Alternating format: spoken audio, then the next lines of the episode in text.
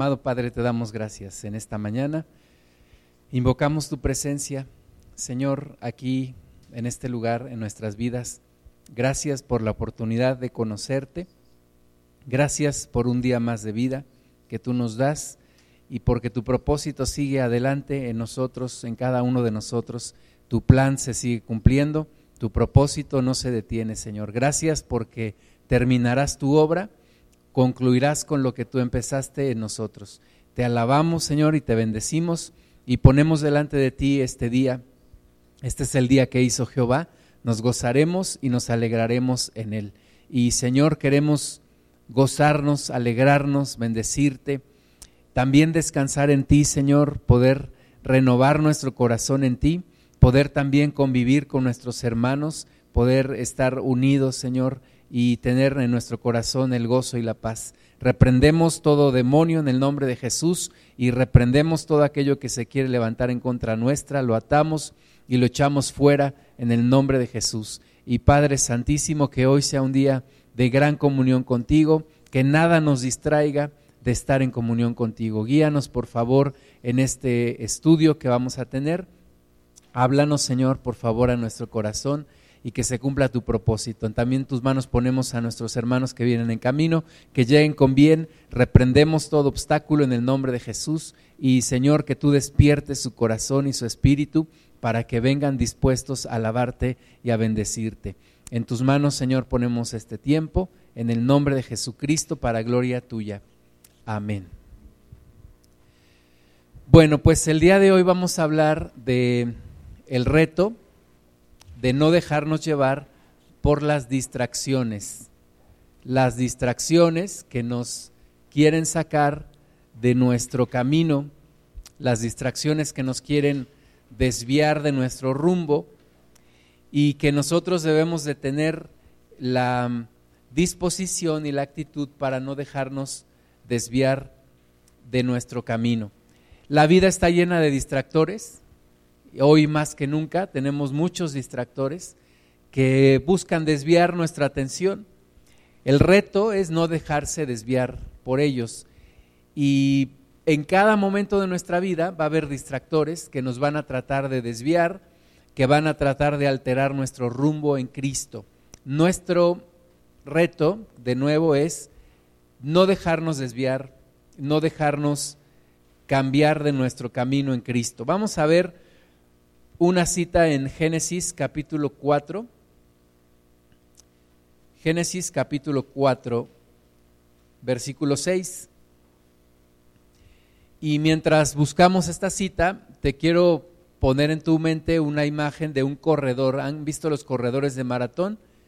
Los corredores de maratón, pues sabemos que son carreras más que de velocidad, de resistencia. Y normalmente hay personas en ciertas partes del recorrido de un maratonista, hay personas que les ofrecen agua, ¿han visto?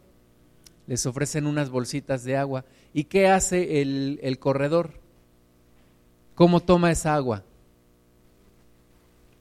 La arrebata, ¿verdad? Y sigue su camino, ¿sí o no? No se distrae es decir, el corredor no, no se desvía de su camino, incluso se las, se las eh, ponen ahí para que solo pase y como dice Iván, las arrebaten y sigan corriendo. De esa misma manera debemos ser tú y yo en nuestra vida. No dejarnos desviar por los distractores, seguir en nuestro rumbo, tener nuestro camino bien definido en Cristo y no dejarnos desviar, como dice la palabra, ni a izquierda ni a derecha, sino continuar y evitar que esos distractores nos desvíen en nuestro rumbo o nos retrasen en nuestra carrera. Génesis 4, versículos 6 y 7 dice, entonces Jehová dijo a Caín, ¿por qué te has ensañado y por qué ha decaído tu semblante? Si bien hicieres, no serás enaltecido, y si no hicieres bien, el pecado está a la puerta con todo esto, a ti será su deseo y tú te enseñorearás de él. Especialmente el versículo 7 es en el que quisiera que pusiéramos atención. Dios le está diciendo a Caín que el pecado está a la puerta. Desde la caída de Adán y Eva, el pecado está a la puerta de nuestras vidas, el pecado está a la puerta de la humanidad. El pecado está siempre presente, siempre latente, siempre como una opción. Dice aquí el Señor que el pecado está a la puerta. Siempre estará ahí. Todos los días tenemos que lidiar con eso. Todos los días tenemos que entender que el pecado está a la puerta. Ahora, cuando viene un vendedor a tu casa que está a la puerta, tú decides si le dejas entrar o si simplemente le dices no tengo tiempo y váyase. Lo mismo con el pecado. Tú decides si lo dejas entrar o si lo dejas ahí en la puerta. Pero el pecado todos los días va a estar ahí a la puerta. Ahora dice también aquí nuestro Dios, a ti será su deseo. Es decir, el pecado te desea, el pecado te quiere controlar. El pecado está a la puerta, pero quiere entrar a tu casa, quiere entrar en tu vida. Todos los días el pecado va a estar insistiendo para entrar. Entonces Dios nos dice algo bien importante que debemos recordar, que el pecado está a la puerta, que en eh, primer lugar el pecado está a la puerta, segundo lugar el pecado te desea, te quiere, quiere poseer tu vida, pero también, tercer lugar, dice, y tú te enseñorearás de él. Esa es la parte más importante. Tú tienes que enseñorearte del pecado.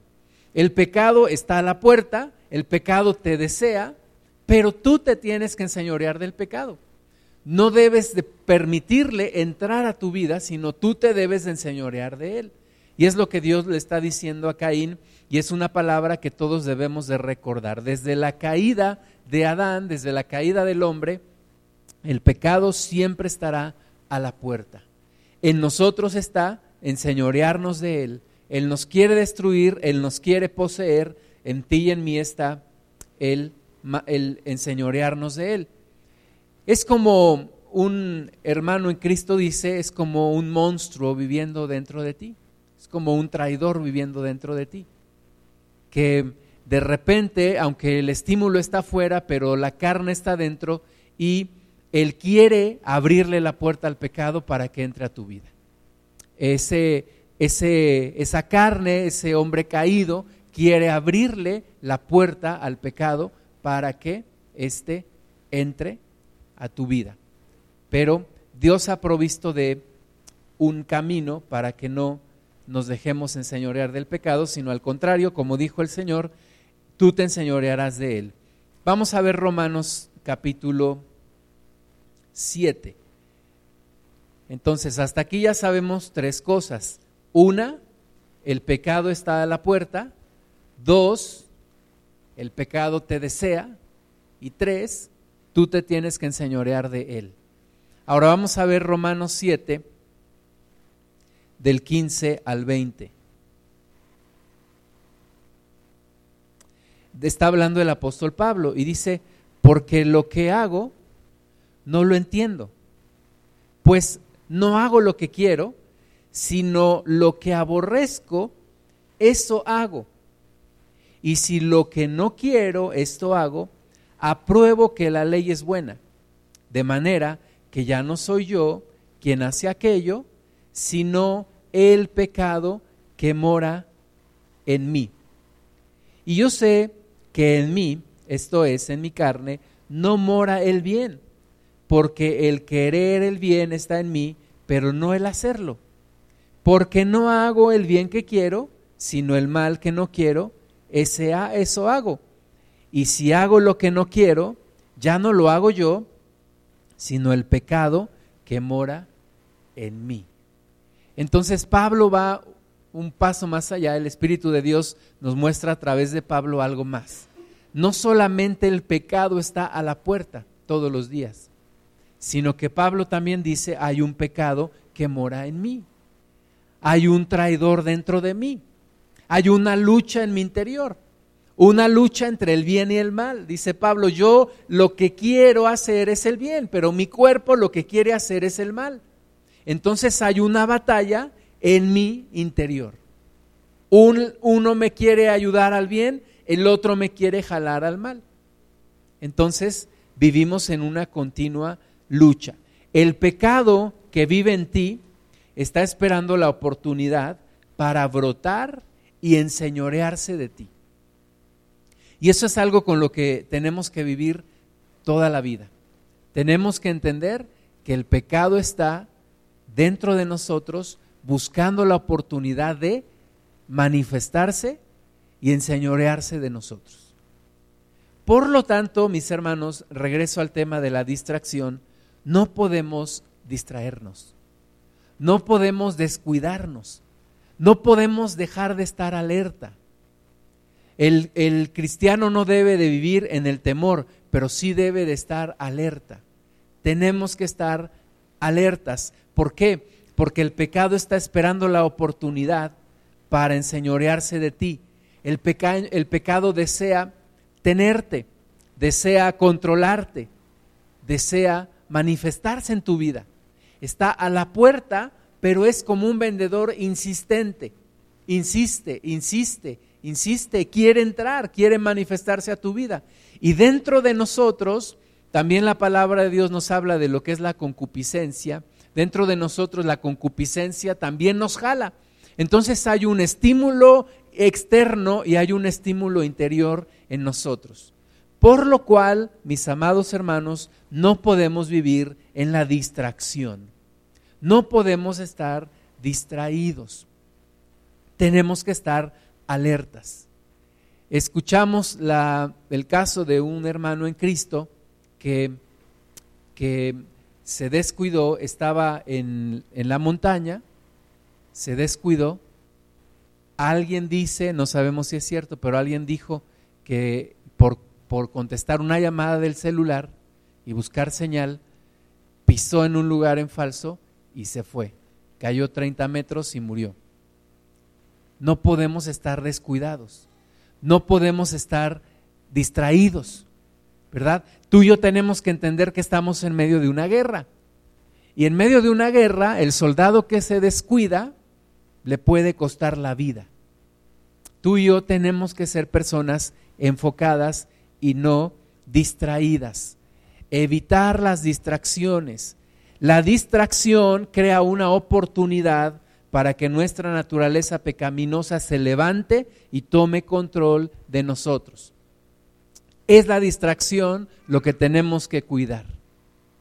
En una ocasión, un pastor estaba en, en su oficina, recibió a una mujer y se distrajo. La belleza de esa mujer lo distrajo y dice que llegó el momento en el cual la tentación era muy fuerte. En ese momento llegó un, un hermano en Cristo y entró a la oficina y le dijo, me salvaste la vida. Pero no podemos nosotros estar distraídos, no podemos ser tontos, tenemos que ser, como dice el Señor Jesús, tenemos que ser prudentes, tenemos que ser sencillos, tenemos que ser audaces, no podemos ser ingenuos, como dice también la palabra, no podemos desconocer las maquinaciones del enemigo, dice Corintios, que no desconozcamos las maquinaciones del enemigo para que no gane ventaja sobre nosotros.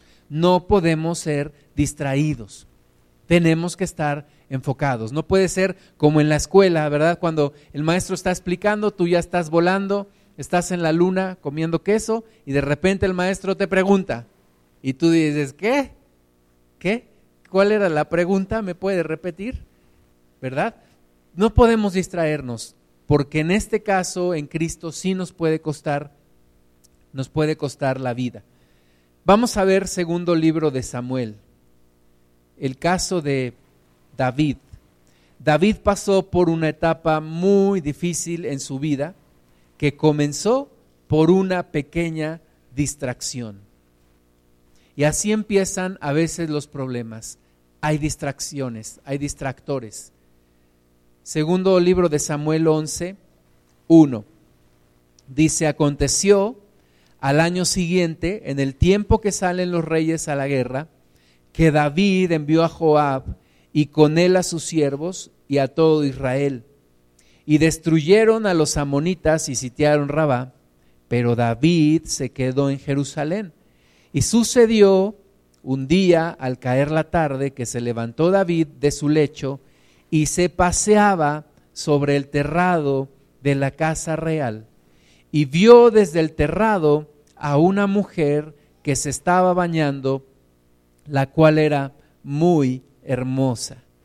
Y sabemos el resto de la historia, ¿verdad? David cometió adulterio con esa mujer, esa mujer quedó embarazada y David para cubrir su, su pecado mató al esposo de Betsabé. Y un año después casi, David es confrontado por el profeta Natán y se arrepiente. Pero viene una serie de problemas a partir de ahí en la vida de David. Pero, ¿dónde empezó todo? Versículo 1 dice, en el tiempo en que salen los, ¿qué? Reyes. ¿Y David qué era? Un rey. En el tiempo que salen los reyes a la guerra, David, ¿dónde estaba? En su casa, en Jerusalén, y se paseaba sobre el terrado de la casa real. Entonces, hermanos, primer lugar, tienes que estar en el lugar correcto. Estar en el lugar incorrecto le abre la puerta a la distracción. Estar en el lugar incorrecto le da la oportunidad a los distractores de venir a tu vida y de desviar tu camino. David no estaba en el lugar correcto. David debía haber ido a la guerra porque era el tiempo en el que los reyes van a la guerra. Entonces tú y yo tenemos que asegurarnos de estar en el lugar correcto. Eh, imagínate un joven, llega borracho a su casa, un, un hermano en Cristo, su mamá le pregunta, ¿dónde estabas? Pues es que no sé qué me pasó. ¿Y dónde estabas? Pues nada más fui al antro.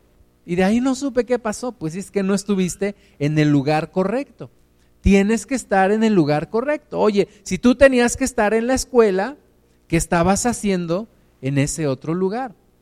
Tienes que estar en el lugar correcto. No estar en el lugar correcto nos pone bajo una situación de riesgo.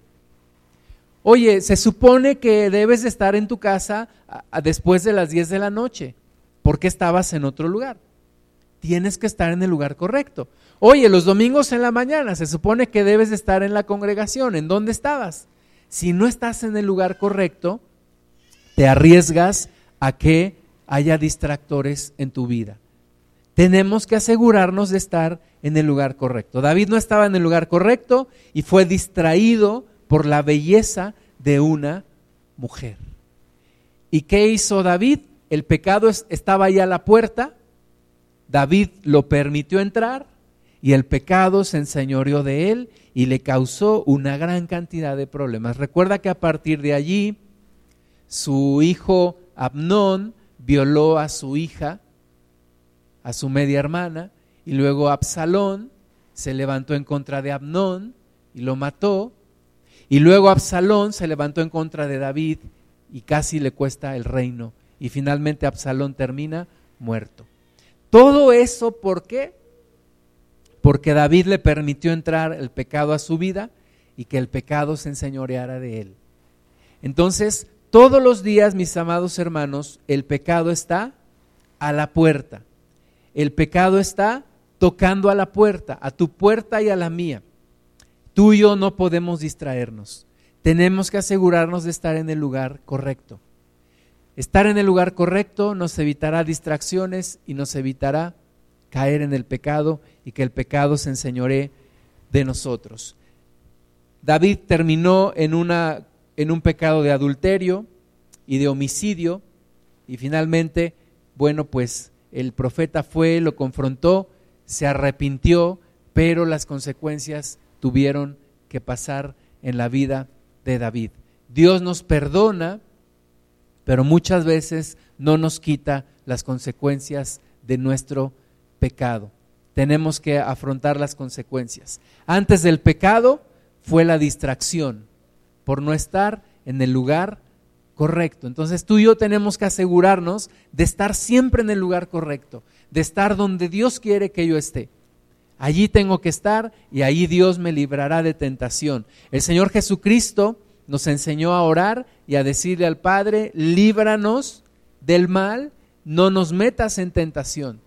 Y cuando yo estoy en el lugar correcto, me evito tentaciones, me evito distractores. Cuando estoy en el lugar correcto. Cuando estoy en el lugar correcto puedo evitar ciertas tentaciones y ciertas distracciones. Pero estar en el lugar equivocado respecto de mi relación con Dios también me trae distractores. Tú y yo tenemos que estar cerca de Dios. Entre más cerca de Dios estamos, menos evitamos, o más bien más evitamos las distracciones. Entre más cerca de Dios estoy, menos vulnerable soy a las distracciones. Entre más cercana mi relación con Dios, menos el riesgo de ser distraído y de ser desviado.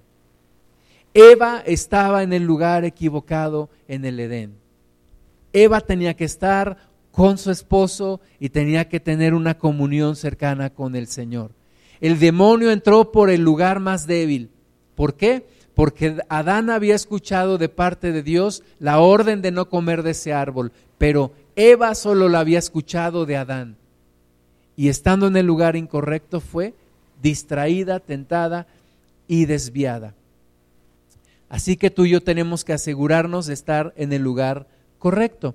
Ahora, la distracción, podemos pensar que la distracción de David fue la belleza de una mujer. Pero originalmente, hermanas y hermanos, la distracción de David fue su propia comodidad. No hay lugar más peligroso que el lugar más cómodo. La comodidad es un distractor muy peligroso muy peligroso. Se, se escucha de la, de la historia de un gran conquistador llamado Genghis Khan, que conquistó muchos pueblos en Asia. Y cuando él quería conquistar China, y él entró a China, y, y China le permitió entrar, le permitió no le opuso resistencia, se rindieron delante de él, pero tenían un plan. Y ellos dijeron, entra, toma posesión, ahora sí, esta es tu casa. Y le dieron de todo, lo hicieron confiarse. Y cuando más confiado estuvo, se levantaron en contra de él y lo sacaron y terminaron con su dominio. La comodidad es una distracción muy peligrosa. El lugar más cómodo es el lugar más peligroso en el que podrías estar. Ahora, si nosotros le ofrecemos a una persona un lugar de comodidad o un lugar de falta de comodidad, normalmente va a elegir el lugar más cómodo, ¿verdad? Si a ti te ofrecen viajar parado o viajar sentado, tú vas a escoger viajar sentado. Pero en Cristo, mis amados hermanos, estar en un lugar cómodo por un largo periodo toma el riesgo de perder nuestra efectividad o de perder nuestro rumbo. Cuando nos empezamos a sentir cómodos. David dijo, ya no tengo que ir a la guerra, ya vencí a muchos enemigos y se sentó en su comodidad. Y en su comodidad fue distraído y fue desviado del camino que Dios quería. Entonces, cuidado con la comodidad. Cuidado con estar en el lugar más cómodo. Cuidado con permanecer en un lugar de comodidad, porque eso te atrofia tu situación espiritual. Salomón también fue distraído. Distraído por, ¿por quién dirían ustedes? ¿Qué distrajo a Salomón? Las mujeres. 700 mujeres esposas y 300 concubinas, ¿verdad? Cualquiera sería distraído por 700 mujeres y 300 concubinas.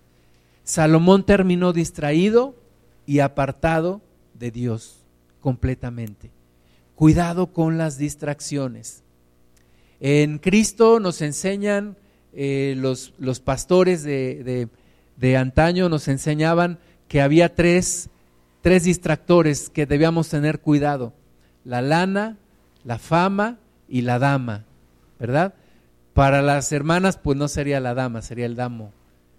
Pero la lana, la fama y, la dama son tres distractores, tres cosas que nos pueden desviar de nuestro camino. La lana, el dinero. El dinero no es malo, pero es un gran distractor. El dinero puede ser causa de gran bendición o puede ser causa de muchas maldiciones. Vamos a ver Primera de Timoteo, capítulo 6, versículos del 9 al 10. Primera Timoteo 6, 9, porque los que quieren enriquecerse caen en tentación y lazo, y muchas codicias necias y dañosas que hunden a los hombres en destrucción y perdición. Porque raíz de todos los males es el amor al dinero, el cual codiciando a algunos se extraviaron de la fe y fueron traspasados de muchos dolores. El dinero te distrae. El, el amor al dinero te distrae. El quererte enriquecer y dice la palabra de Dios que muchos han sido traspasados de dolores y desviados de la fe. Entonces hay que tener cuidado con el amor al dinero. El dinero puede ser una gran bendición o un gran distractor. La lana, la fama, lo mismo, cuando empezamos a desviar nuestra atención. El éxito es un gran distractor. Queremos éxito. Pero cuando yo me enfoco más en el éxito mío que en el éxito del reino de Dios, eso me empieza a desviar. Me empieza a alimentar mi ego y empiezo a desviar mi camino. Cuidado porque un distractor te desvía, te puede sacar de tu rumbo y puede acabar con tu vida. Y la, la dama, la relación con el sexo opuesto. Veamos los casos de David y de su hijo Salomón y tengamos mucho cuidado. Entonces, cuidado con los distractores en la vida. Hay gente que dice, pero ¿qué tiene de malo? ¿Qué tiene de malo ir al partido de fútbol? Pues, ¿qué tiene de malo que no vas al culto por irte al partido de fútbol? Que te empieza a distraer, que te empieza a desviar tu atención. Pero ¿qué tiene de malo? ¿Qué tiene de malo ir a una fiesta? que tiene de malo que ya te está desviando de tu camino. Tienes que tener una determinación a estar en el Señor y recordar que el pecado siempre está a la puerta y a través de un distractor quiere entrar en tu vida. Pero no solamente las cosas buenas o, entre comillas, las cosas eh, de bendición en nuestra vida nos pueden distraer, sino también las adversidades las adversidades nos pueden distraer. Juan capítulo 16, versículo 33, nos da una promesa de parte del Señor. Dice, estas cosas os he hablado para que en mí tengáis paz. En el mundo tendréis aflicción, pero confiad, yo he vencido al mundo. Jesús nos dice que en el mundo tendremos aflicción y ciertamente vamos a tener aflicciones. No podemos evitar tener aflicciones, las vamos a tener. Lo que sí podemos evitar, hermanas y hermanos, es que las aflicciones nos distraigan. Nosotros debemos tener puestos nuestros ojos en Jesús y no en las aflicciones no en los problemas, no en las adversidades. Tenemos que tener puestos nuestros ojos en Jesús. Y lo malo o las adversidades que nos sucedan no nos deben desviar de nuestro camino tampoco. Eh, hace unos meses escuchamos a un pastor del norte, de, él pastorea en, en el norte de México, pero es un hermano que viene de Estados Unidos junto con su esposa y sus hijos. Y él nos platicaba una historia de cuando uno de sus hijos nació y le dijeron que su hijo iba a tener problemas, no iba a poder hablar, no iba a poder comer por sí solo, no iba a poder caminar. Y cuando les dan esta noticia, eh, dice que iban de regreso hacia su casa, del hospital hacia su casa, y fue una situación tan difícil para él y para su esposa, eran jóvenes y nunca se imaginaron esto. Además, estando en Cristo, pues nunca se iban a imaginar que eso iba a suceder. Dice que era tal la presión que, que su esposa quería abrir la puerta del carro y aventarse y morirse. Pero después de un tiempo ellos, ellos maduraron en el Señor y, y tomaron una decisión y dijeron, nuestra, nuestro hijo la vida de nuestro hijo y la atención a nuestro hijo no va a ser un distractor para servir a Dios. Y determinaron que eso no iba a distraerles de servir a Dios, que iban a dedicarse de lleno a servir a Dios y a su familia, pero que esa situación de su hijo no les iba a distraer. Y ha sido una familia que ha ministrado aquí en la Sierra de Hidalgo, en el Valle del Mezquital, ahora en el norte del país y ha sido una familia que ha, que ha dado mucho fruto, pero hubo una determinación en esta familia y la determinación fue no nos vamos a distraer. Entonces, de la misma manera tú y yo no podemos distraernos con las cosas que nos pasan. No podemos dejarnos mover de nuestro camino porque algo nos sucedió o porque algo le sucedió a un familiar. Tenemos que seguir en el camino puestos los ojos en Jesús y que nada nos mueva. A unos, a unos días de, de, partir con el Señor, el hermano Gustavo Gamboa me decía, hacía una reflexión, y me decía, en el año 2006 nuestra congregación fue dividida. Un grupo de hermanos se levantaron, dividieron la congregación, se fue como la mitad de la congregación. Pero me decía el pastor, pero un error que yo cometí fue dejarme distraer por eso. Yo debí de haber seguido en mi camino. Me dijo, pero me dejé distraer por esa situación.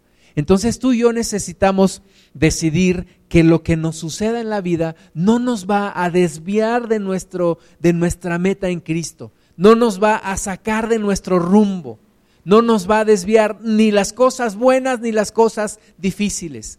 Nada nos debe desviar de nuestro camino en Cristo, ni el éxito, ni el fracaso, ni las cosas buenas, ni las cosas malas. Como dice el apóstol Pablo, ¿qué nos podrá separar del amor de Dios? Lo presente, lo futuro, las aflicciones. No, nada nos debe separar del amor de Dios. Nada nos debe distraer de nuestro caminar en Cristo. Porque lo que el demonio quiere es distraerte, sacarte de tu camino, desviarte de tu rumbo. Como un corredor, decíamos hace rato en, en un maratón, es como si alguien quisiera desviarlo para que no llegue a su meta. Ese es el demonio que quiere desviarte de tu camino. Así que no dejemos que las aflicciones nos desvíen de nuestro rumbo. Vamos a ver Hebreos capítulo 12, versículo 2. Una palabra que debemos de guardar en nuestro corazón y vivir conforme a ella. Dice, puestos los ojos en Jesús, el autor y consumador de la fe, el cual por el gozo puesto delante de él sufrió la, sufrió la cruz, menospreciando el oprobio y se sentó a la diestra del trono de Dios. Nos dice, puestos los ojos en quién? En Jesús, no en los problemas, no en las riquezas, no en la abundancia, no en las bendiciones, no en el dolor, no. Dice, puestos los ojos en Jesús y nos dice que el mismo Jesús, con el gozo puesto delante de él, sufrió la cruz. O sea, Jesús no se dejó desviar de su rumbo. Jesús nunca se dejó distraer de su camino ni por la gente que lo adulaba, ni por la gente que lo odiaba, ni por los buenos momentos, ni por los malos momentos. Jesús siempre estuvo con su camino hacia adelante, con su rumbo determinado, y dice que menospreció el oprobio y se sentó a la diestra del trono de Dios. Jesús nunca se dejó desviar. Entonces tú y yo necesitamos determinar que ningún distractor nos va a sacar de nuestro camino ni las cosas buenas ni las cosas difíciles. Nuestro rumbo está determinado por el Señor. Ser como aquellos profetas que salían y, y, no saludaban a nadie en su camino y no se dejaban desviar hasta que cumplieran con su propósito. Cuando te sucede algo, una aflicción, debes determinar, vas a ver a Dios o vas a ver a tu aflicción. Salmo 46, versículo 1, dice, Dios es nuestro amparo y fortaleza, nuestro pronto auxilio en las tribulaciones. ¿Vas a poner tus ojos en Dios o vas a poner tus ojos en la tribulación? Versículo 2, por tanto, no temeremos aunque la tierra sea removida y se traspasen los montes al corazón del mar. Me decía una persona llorando, había tenido problemas en su trabajo y me decía, lo que más me molesta es que estas cosas les tome demasiada importancia. Lo que tienes que hacer es no dejarte distraer, no, no quedarte allí, seguir hacia adelante, mirar a la meta, poner los ojos de nuevo en Jesús y no distraerte, no distraerte allí. Un amigo una vez me, me dijo, es como, como cuando andas en bicicleta. No te puedes detener. Si te detienes, ¿qué te pasa? Te caes. No puedes detenerte en tu camino, no te puedes distraer. Tienes que seguir en Jesús. Entonces la aflicción es inevitable, pero lo que podemos evitar es distraernos con ella de tal manera que desvíe nuestro camino. Y como conclusión, entre mayor sea nuestra relación con Dios, mayor va a ser nuestra efectividad y menos distractores tendremos que nos quieran desviar de nuestro camino. Los primeros cristianos a mí me, me impactan porque no se dejaron distraer por nada. Los metían a la cárcel, los, los apedreaban, los golpeaban con látigos, les quitaban sus tierras, los expulsaban, les hacían de todo. ¿Y ellos qué? Seguían su camino, seguían su camino en Cristo. No se dejaron distraer, no se dejaron mover de su rumbo, siguieron en el Señor.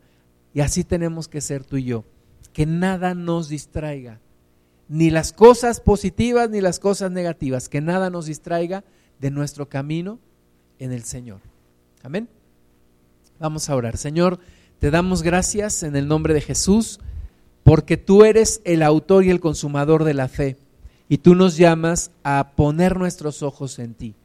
Que nada nos desvíe, Padre, que nada nos distraiga, que nada nos quite el rumbo de seguir adelante en Cristo, de ir hacia la meta, que nada nos desvíe, ni las cosas positivas, ni las aflicciones, ni los problemas. Como dice tu palabra, Señor, ni lo presente, ni lo porvenir, ni lo alto, ni lo profundo, ni los ángeles, ni los principados, absolutamente nada nos aparta de tu amor. Que no nos dejemos distraer, Señor, y que en esta hora tú nos despiertes, tú nos alertes para no dejarnos distraer por nada. Te damos la gloria a ti, Señor, en el nombre de Jesús. Amén.